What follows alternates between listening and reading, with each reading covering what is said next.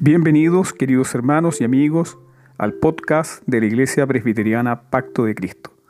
La palabra de Dios para nuestra meditación se encuentra en el libro del profeta Jeremías, el capítulo 1, en los versos 1 al 10. Vino, pues, palabra de Jehová a mí, diciendo, Antes que te formase en el vientre te conocí, y antes que nacieses te santifiqué te di por profeta a las naciones. Y yo dije, Ah, ah, Señor Jehová, he aquí no sé hablar, porque soy niño. Y me dijo Jehová, no digas, soy un niño, porque a todo lo que te envíe irás tú, y dirás todo lo que te mande. No temas delante de ellos, porque contigo estoy para librarte, dice Jehová. Y extendió Jehová su mano y tocó mi boca, y me dijo Jehová, He aquí, he puesto mis palabras en tu boca. Mira que te he puesto en este día sobre naciones y sobre reinos, para arrancar y para destruir, para arruinar y para derribar, para edificar y para plantar. A Jeremías los rabinos le llamaron el profeta llorón. Dijeron que comenzó a llorar en el momento en que nació.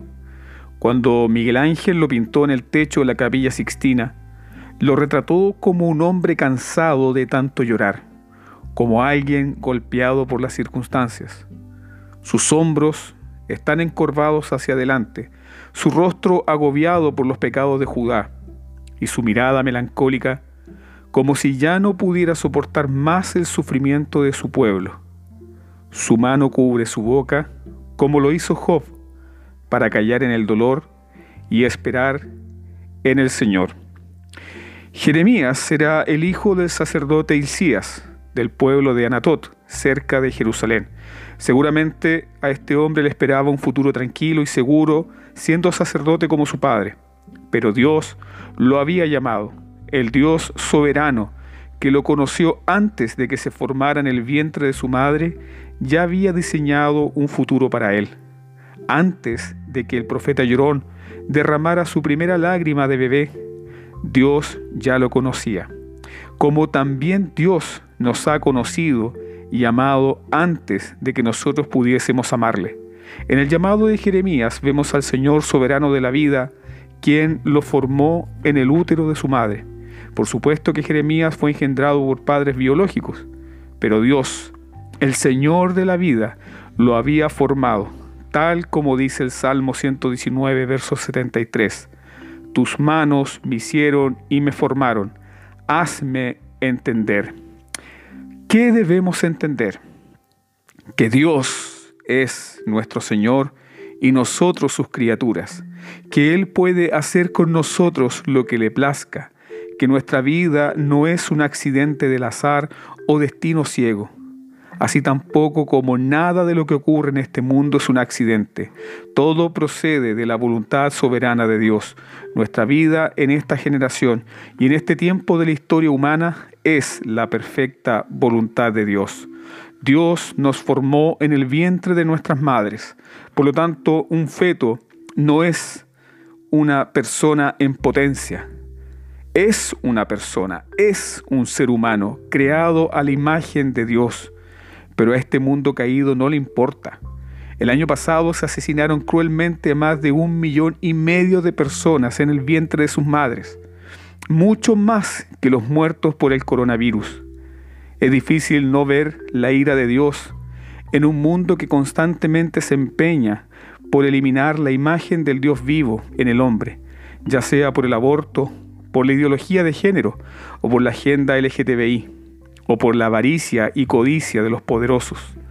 Para Jeremías y para nosotros el nacimiento no es nuestro comienzo, ni siquiera la concepción es nuestro verdadero comienzo.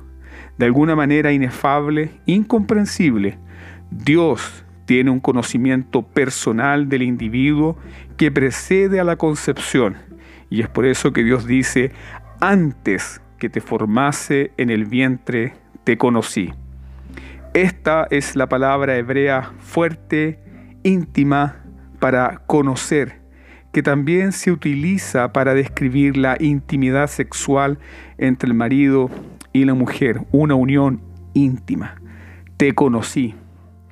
Qué cosa más hermosa para Dios decirle a sus hijos, te conocí. Te amé antes de que te formara. Me comprometí personalmente contigo antes de que nacieras, incluso antes de que tú me conocieras.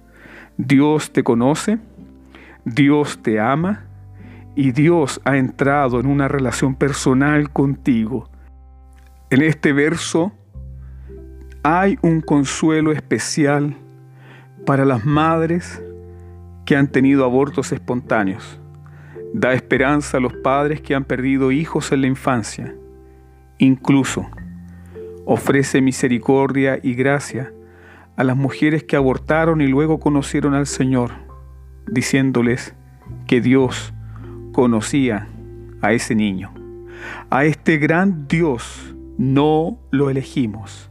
Él nos eligió a nosotros. ¿Cuándo comenzó Jeremías a pertenecer a Dios? Cuando el profeta se desarrollaba en el vientre de su madre, Dios ya había determinado y diseñado su ministerio. Así también nuestra vida ha sido tejida completamente por Dios. A veces tu vida parece un montón de nudos ciegos, pero recuerda que Él te conoce, Él sabe quién tú eres él sabe muy bien qué está haciendo contigo justamente hoy. El Dios soberano no solo forma a su pueblo en el útero de sus madres, también los separa para salvación desde antes de la fundación del mundo. La elección de Dios no es exclusiva de Jeremías es una verdad para cada creyente, como enseña Juan capítulo 15, verso 16. No me elegisteis vosotros a mí, sino que yo elegí a vosotros, y les he puesto para que vayáis y llevéis fruto, y vuestro fruto permanezca, para que todo lo que pidiereis al Padre en mi nombre, Él os lo dé.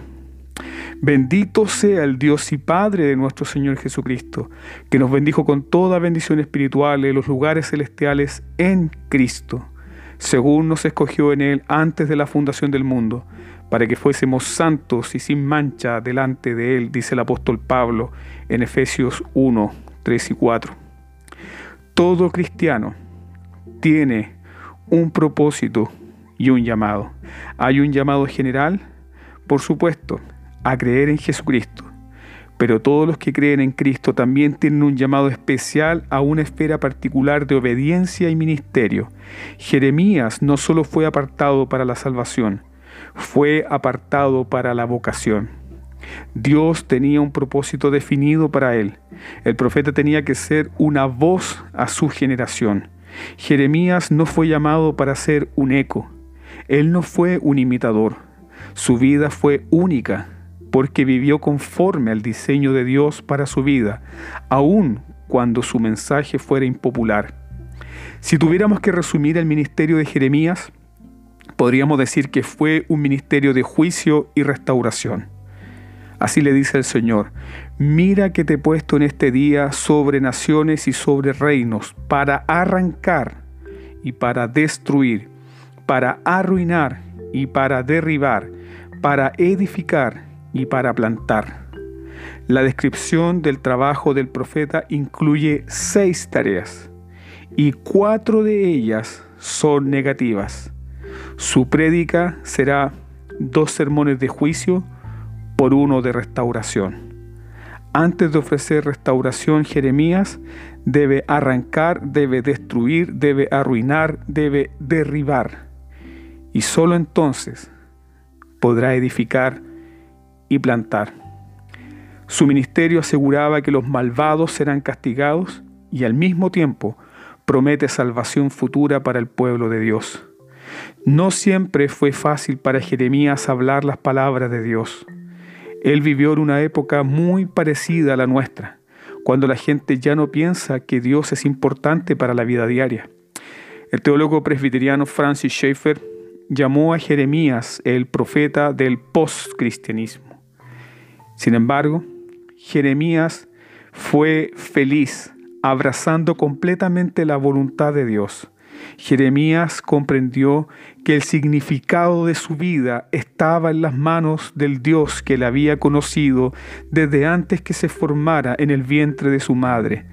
El significado de su vida estaba en el Dios que le había conocido antes que se formara el primer tejido nervioso de su cuerpo.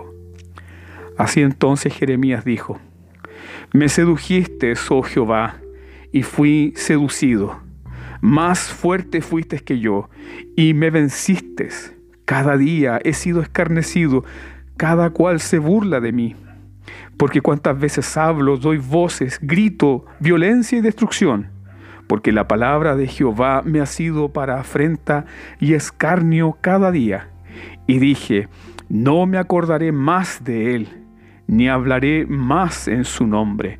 No obstante, había en mi corazón como un fuego ardiente metido en mis huesos. Traté de sufrirlo y no pude. Porque el pensamiento de que Dios lo había amado, lo había llamado y lo había apartado antes de que él pudiese haber hecho algo para este Dios, quebrantó profundamente su corazón. Querido hermano, querida hermana, que la palabra de Dios bendiga tu vida, sea próspera y rica. Gracia y paz a vosotros.